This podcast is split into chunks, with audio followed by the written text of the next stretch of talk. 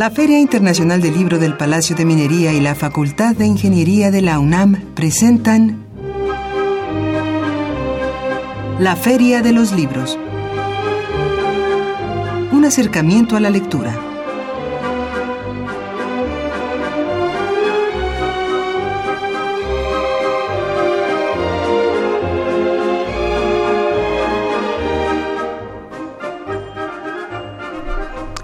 Amigos, bienvenidos a una emisión más de la Feria de los Libros. Eh, mi nombre es Salvador Ponce y hoy, lunes 28 de mayo de 2018, estamos transmitiendo en vivo aquí desde la cabina de Radio UNAM.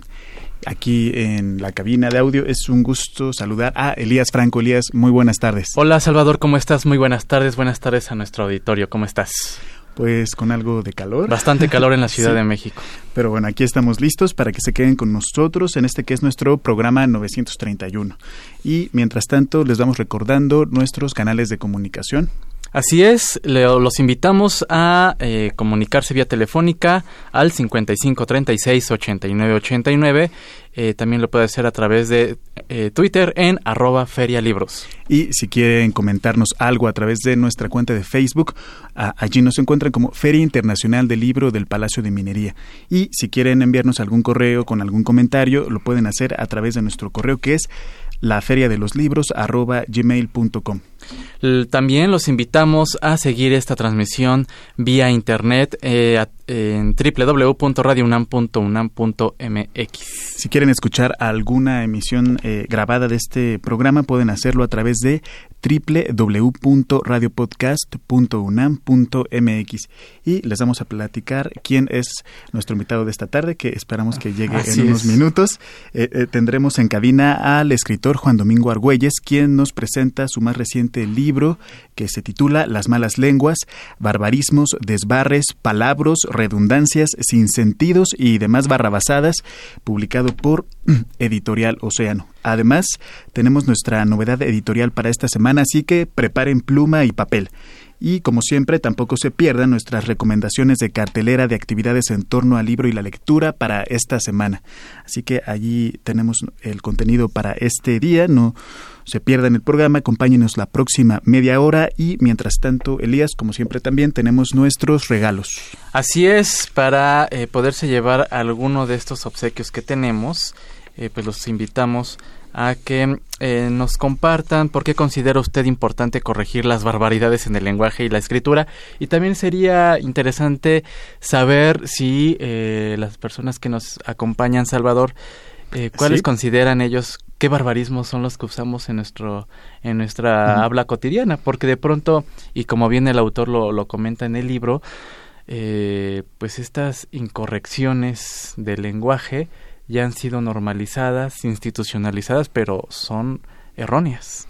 Y que todos estamos expuestos a cometerlas, eso sí, pero que también tenemos nosotros un, papel, si así lo queremos, eh, para jugar, ¿no? Podemos eh, equivocarnos, sí, pero también podemos corregirnos y aprender. Mientras tanto, vamos a, decir los, regalos para esta tarde. Tenemos por Twitter un ejemplar de nuestro libro de esta tarde, Las malas lenguas, barbarismos, desbarres, palabras, redundancias, sin sentidos y demás barrabasadas, eh, de Juan Domingo Argüelles, cortesía de Editorial Océano. Además, un ejemplar de El ocaso del neoconservadurismo en México, de Aldo Rosales Velázquez, cortesía de Ediciones Delirio. Y por teléfono tenemos eh, un ejemplar del título Los villanos de la nación, letras de política y sociedad de Javier Marías, cortesía de libros del Lince, y un ejemplar del título Los operadores móviles virtuales, perspectivas y tendencias en México de Aida Huerta Barrientos, cortesía de Editorial Académica Española. Este título, Salvador, eh, lo presentamos aquí en la mesa de la Feria de los Libros. Eh, para todos aquellos interesados en el tema, eh, de esta cuestión tecnológica, pues es una gran recomendación. ¿Qué sucede en esta, en esta materia en México actualmente? Así que ahí están los títulos que vamos a obsequiar y también la pregunta. Y pueden comunicarse con nosotros al 55 36 89 89 o bien a, nuestro, a nuestra cuenta de Twitter, arroba ferialibros. Mientras ahora sí vamos a ir a nuestro primer corte, eh, nuestra novedad editorial para esta semana y cuando regresemos tendremos aquí ya a nuestro invitado de esta tarde, Juan Domingo Argüelles.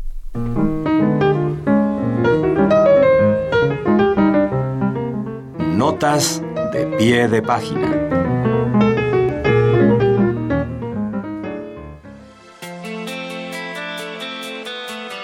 Siglo XXI Editores publicó Fronteras Reconfiguradas, Balcanes Mexicanos, Hip Hop Chicano, Jarocho estadounidense y las nuevas nociones de patria, de la autoría de Bruno Bartra. El autor nos adentra en un universo fascinante y sui generis de raperos vasconcelistas y gitanos artificiales, creadores de territorios imaginarios que desvanecen las nociones de patria, ligadas a una frontera física. Con ello, nos ayuda a comprender de manera novedosa los torbellinos multiculturales causados por la globalización y la era digital. Este ensayo explora la forma en que se construyen territorios imaginarios a través de la música, un pequeño grupo de artistas en México crea su visión utópica de los Balcanes y millones de mexicanos forjan un México ideal en Estados Unidos. Y amigos, eh, ya estamos de regreso aquí con nuestro invitado de esta tarde, Juan Domingo Argüelles. Eh, muy buenas tardes por acompañarnos. Salvador, muchísimas gracias. Eh, pues es un placer que, que, nos acompañen con un título como este, que es tan importante en nuestros tiempos Elías, y que eh, las malas lenguas, eh, yo encontré que incluso es una sátira de nuestros errores, un diccionario de correcciones muy útil y un mapa sociológico del uso del idioma español. Y entonces en, en ese tenor hay algo de humor, algo de aprendizaje e incluso algo de novedad en cada una de, de las entradas, de las definiciones que contiene el libro. Pero en tu opinión, ¿con qué objetivos elaboraste la obra y ¿Con qué se puede encontrar el lector que se acerque a las malas lenguas? Bueno, yo parto de un principio. Muchas gracias. En buenas tardes, Elías. Buenas tardes, Salvador. Bienvenido. Y buenas tardes a todos los radioescuchas de Radio UNAM. Eh, pues bien, el propósito eh, es muy claro. Eh, todos cometemos errores al hablar o al escribir. No hay nadie que no comete errores. Y quien dice que no los comete miente absolutamente, ¿no? Eh, los cometen los profesores, los cometen los alumnos, los cometen los académicos, los cometen los eh, que tienen enfrente un, un micrófono para hablar al público. Y por supuesto que eh, al cometerlos eh, uno tiene la posibilidad de enmendarlos. Eh, generalmente, si se trata de errores eh, al habla, igual alguien le dice o bien se percata de que lo dijo mal y consulta el diccionario y dice, ah, caray, no se dice fuerza, se dice fuerza, ¿verdad? Y entonces ya no lo vuelve a decir. en el caso de la escritura, es uno debería pensar que son menos frecuentes los errores, porque al escribir uno tiene la posibilidad de pensar, de reflexionar. En cambio, al hablar, es, el habla es más ágil, es más viva, y al ser más rápida, eh, la forma de, de, eh, expresarnos eh, a veces necesitamos llenar los vacíos que hay em, con algo y entonces decimos, metemos alguna muletilla, metemos alguna palabra de más. pero el propósito de este libro es justamente mostrar que todos nos equivocamos, pero que si dudamos de lo que hemos dicho o, hemos escrito, eh, podemos corregirnos. Entonces es una especie de diccionario de, em, dudas e incorrecciones del idioma eh, y que está dirigido precisamente sobre todo a quienes nos ocupamos del ámbito de la comunicación y de la escritura. Totalmente. Y quizá podemos decir también que el estado de salud de nuestra lengua depende del estado de salud de sus hablantes. ¿Qué estado de salud tiene nuestro, el español? Bueno, sin duda, eh, Salvador, yo creo que has dicho una cosa muy importante. Eh, nuestro idioma es parte de nuestro patrimonio y a veces se nos olvida, es, es parte del patrimonio cultural. Hay países eh, que tienen como mucho más conciencia sobre la lengua como patrimonio, porque incluso más allá de que tengan ciertos eh, elementos distintivos eh, en, su gastronomía, en su arte, en, fin, en todos los aspectos que los, que los em, definen, eh, tienen, tienen mucha conciencia de que la lengua es parte de esa identidad. Em, en México eh, siempre habíamos tenido como mucha conciencia de ello y de pronto fuimos perdiéndola eh, porque eh, eh, con la entrada de los anglicismos producto de Internet, eh, ya cualquiera dice Romy en lugar de, compañero de cuarto, ya, ya cualquiera dice runner en lugar de corredor, y les parece que eso es totalmente válido, que no hay ningún problema en decirlo, pero el grave problema de ello es que se va empobreciendo tu lengua, tu, lengua materna, tu lengua nativa.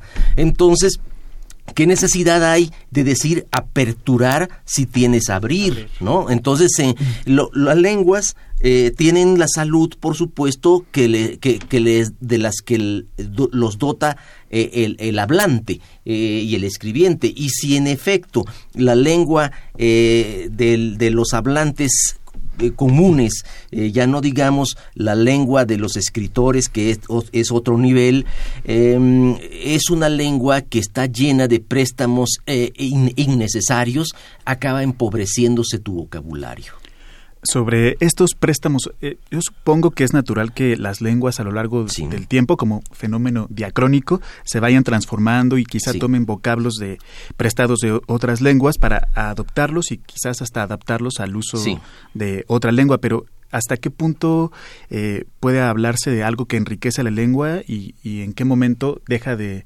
de ser algo que la favorece para más bien empobrecerla? Bueno, eh, nuestro idioma, eh, el español que nosotros obviamente heredamos de los conquistadores, eh, tenía el, el, sentido muy claro de todas las conquistas y de todos los imperios es que cuando llegan lo primero que te quitan es la lengua y te imponen la suya. Pablo Neruda dice llegaron los conquistadores, llegaron los españoles, se llevaron el oro, pero nos dejaron un oro mejor que fue la lengua. Eh, y con esa y con ese oro eh, nosotros, eh, los hispanoamericanos, los latinoamericanos, hicimos maravillas hasta que un día Rubén Darío transformó completamente el idioma. Bueno, esto es totalmente cierto. Y obviamente, eh, en el caso de los préstamos, eh, debemos tomar en cuenta que el, español eh, tiene una necesidad y tuvo y, y, la tiene siempre. me refiero a que siempre ha existido la necesidad de los préstamos em, del árabe, eh, por supuesto, de eh, todo el tiempo que, que, estuvieron los árabes en España, pero eh, en la lengua española aquí en México también, como dice em, López Velarde, está rayada de indígena, ¿no? Es decir, tiene, tiene mucho de indígena, tiene muchos vocablos que entraron a nuestra, a nuestra lengua española y que ya incluso forman parte del repertorio de la lengua española general. Tomate, cacao, eh, chocolate, todos esos, ¿no? Em, em, mole, pozole, etcétera, tortilla. Eh, bueno, ¿qué quiero decir con ello? Que estas, esto, esto es tan importante, pero solo en la medida de que no existan otros vocablos que puedan nombrar esa realidad. Es decir, es comprensible que se tenga que adaptar eh, em, de Twitter, marca registrada, se tenga que adaptar eh, tuitero, tuitear. tuitear, tuiteo, porque no existía esa mm, realidad. Y, como las, las tenemos que usar, bueno, lo mismo googlear, que no está aceptado, pero que es perfectamente válido. Pero el problema está en que aún teniendo eh, nuestra riqueza de lengua, comencemos a sobreponerle cosas que obviamente acaban por desdeñar o delegar la riqueza idiomática. Totalmente. ¿Cómo llegamos eh, o cómo eh, cuál es el papel incluso de las instituciones que eh, también son parte fundamental en la asimilación de, o, en, la, esta en esta deformación del lenguaje. ¿Cómo se llega, cómo llegamos a este punto? Bueno, yo creo que llegamos a este punto porque la escuela tampoco se ha ocupado demasiado de ese tema. Eh, hay cosas que, a veces, que habría que distinguir.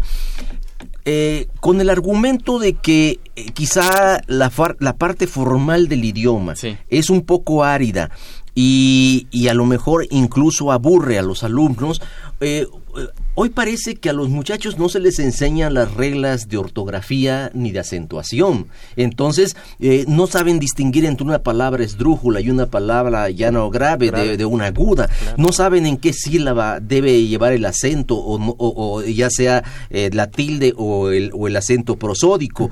Em, y hay muchas cosas que acaban ignorándose porque por definición eh, podríamos aplicarlas y saber que tal palabra no lleva acento, por ejemplo, ¿no? Eh, entonces, al, ignorarse esas, esas reglas básicas, obviamente se, se va perdiendo la posibilidad de, expresarlas de una manera adecuada.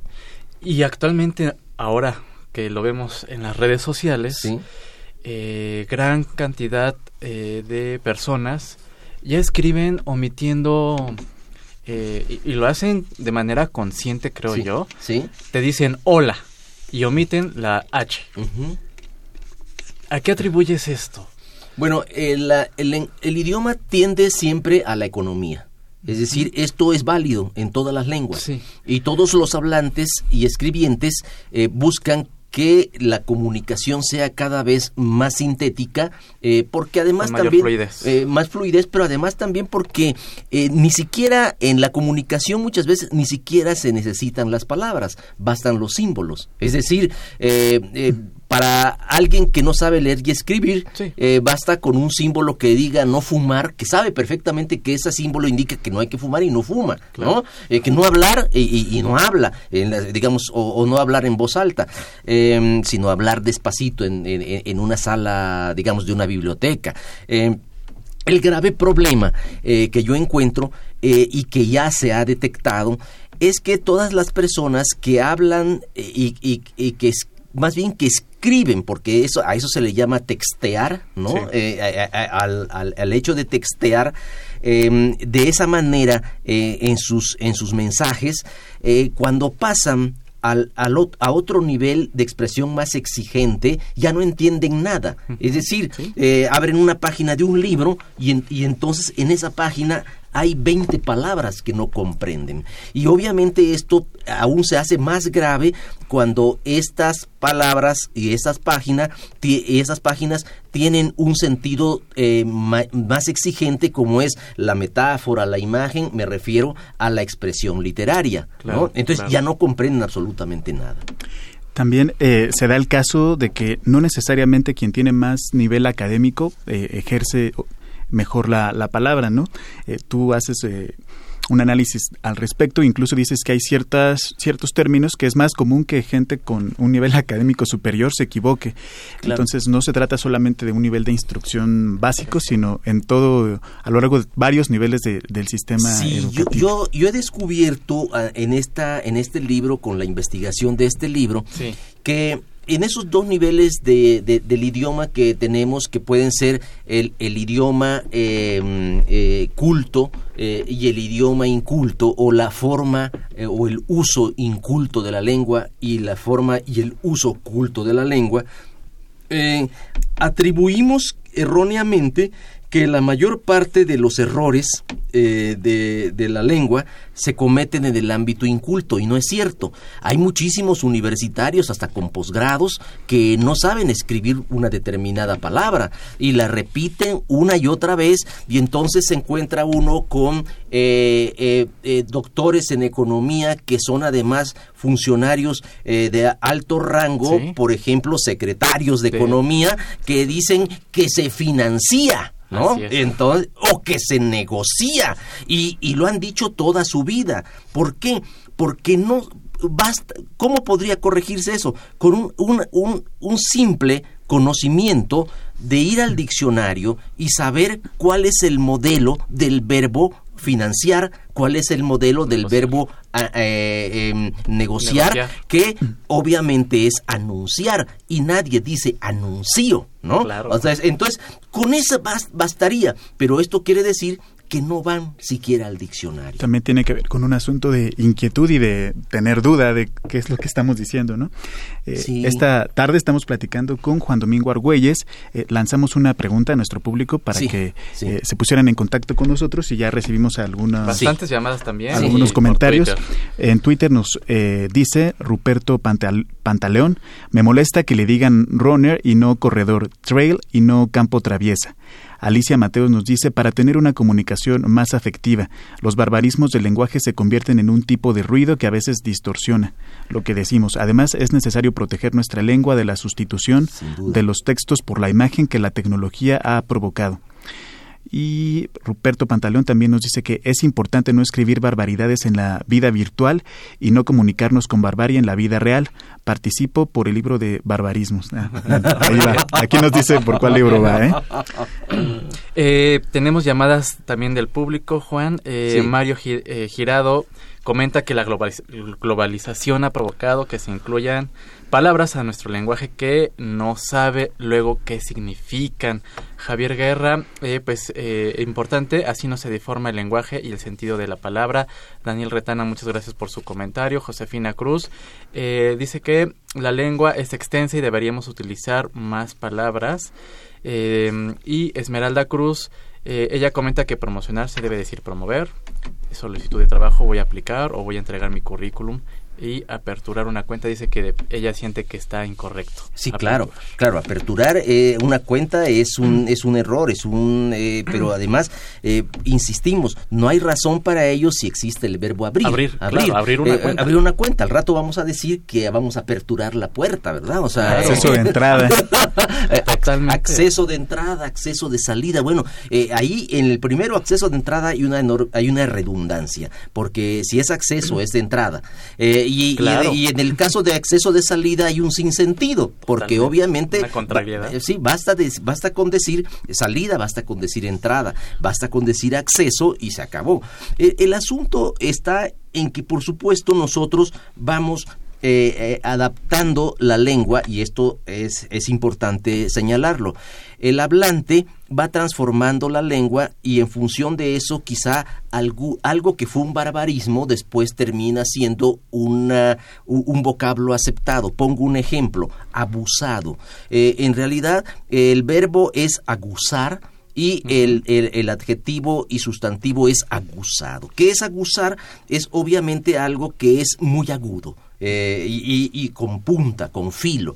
Y alguien que, que, seguramente en algún momento por ultracorrección eh, dijo, no, ¿cómo que aguzado? Dijo, eh, debe ser abusado, ¿no? Y entonces dice, em, yo tengo unos amigos que son muy abusados, mi hijo es muy abusado, Pero esto es parte del español mexicano. Cuando uno se va a Argentina, puede, puede leer un, un, un encabezado, un titular de un diario que dice, tres niños niños abusados denuncian al sacerdote pederasta. Y dicen, bueno, eh, en Argentina este, entienden perfectamente que ese eh, eh, usado como tal, ese término abusados, quiere decir que sufrieron abuso, y particularmente abuso sexual. Entonces no es que sean unos niños muy listos, porque hayan denunciado al sacerdote pederasta, sino que en este caso en particular es ese abusado que fue es una deformación de usado, eh, eh, se partió de un barbarismo en México que luego se convirtió en un mexicanismo. Ya forma parte de nuestro uso, de nuestro hábito y obviamente la gente ya incluso lo abrevia no diciendo ponte abusado, sino ponte buzo, ¿no? Entonces eh, el, el idioma es rico y es maravilloso cómo va transformándose, pero no es que pueda transformarse nada más porque a nosotros se nos antoja, sino porque es parte de la dinámica social y obviamente eh, aunque querramos hoy inventar una palabra en este mismo instante, nadie nos va a hacer caso si esa palabra no se utiliza mucho y muy seguido y obviamente también con una conciencia de ello. Claro. Ya casi se nos termina el tiempo.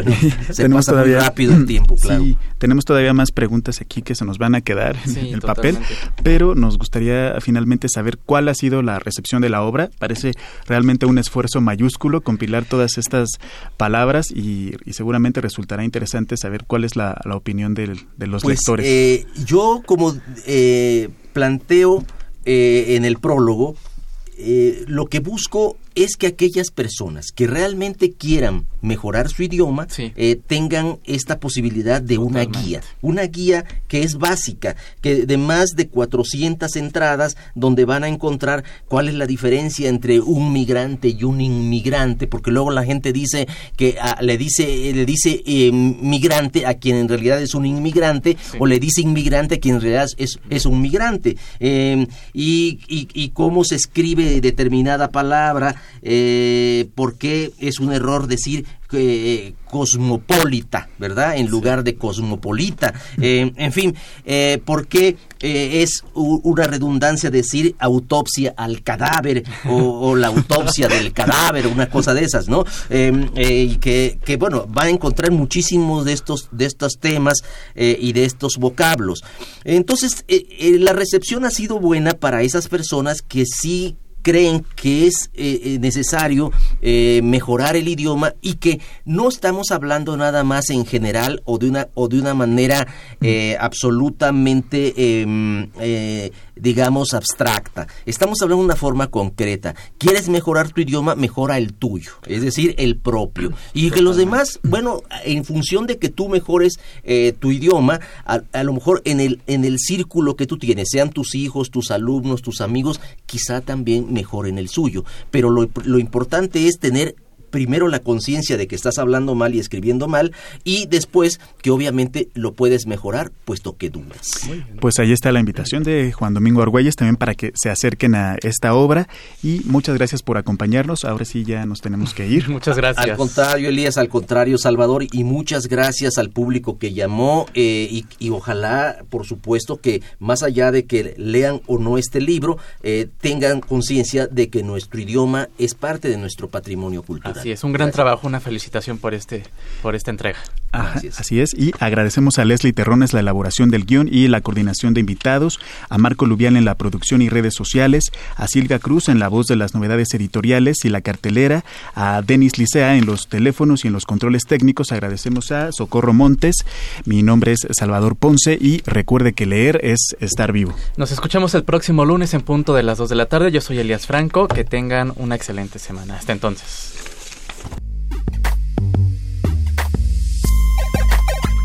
Se presentará el libro El plano oblicuo de Alfonso Reyes y Estaciones de Francia, de Adolfo Castañón. Comentarán el libro Ludvina Cantú Ortiz, Minerva Margarita Villarreal Rodríguez, Antonio Ramos Revillas, José Javier Villarreal y Adolfo Castañón. La cita es mañana martes 29 de mayo a las 19 horas en la Casa Museo Alfonso Reyes, que se ubica en calle Benjamín Gil número 122, Colonia Condesa. La entrada es libre. Dentro del ciclo Encuentro con los Premios Nacionales en Ciencias, se llevará a cabo la conferencia magistral Todo comienza con una semilla, la flor, el maíz, la salud y nuestra soberanía, con la participación de María Elena Álvarez Bulia Roses. La cita es el próximo miércoles 30 de mayo a las 19 horas en la sala Manuel M. Ponce del Palacio de Bellas Artes. La entrada es libre. En el marco del centenario del nacimiento de Pita Amor, se llevará a cabo la charla La relación de Pita Amor con Alfonso Reyes. Se abordarán aspectos sobre la relación de estos personajes de la literatura mexicana. Participarán Michael Schwessler y Javier García Diego. La cita es el próximo miércoles 30 de mayo a las 19 horas en la capilla alfonsina que se ubica en calle Benjamín Gil, número 122, Colonia Condesa. La entrada es libre. El jueves 31 de mayo a las 19 horas se presentará el libro La panza al centro, guía gastronómica del Centro Histórico de la Ciudad de México. Paseos para abrir el apetito, llenar la panza y hacer la digestión, descubriendo el corazón de México, de Arturo Villegas. Acompañarán al autor José María Espinaza y Lourdes Grobet. La cita es en el Museo de la Ciudad de México, que se ubica en Pino Suárez número 30, Colonia Centro. La entrada es libre.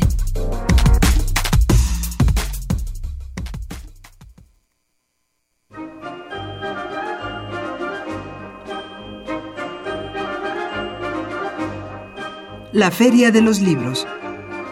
un programa de la Feria Internacional del Libro del Palacio de Minería que organiza la Facultad de Ingeniería en coproducción con Radio UNAM.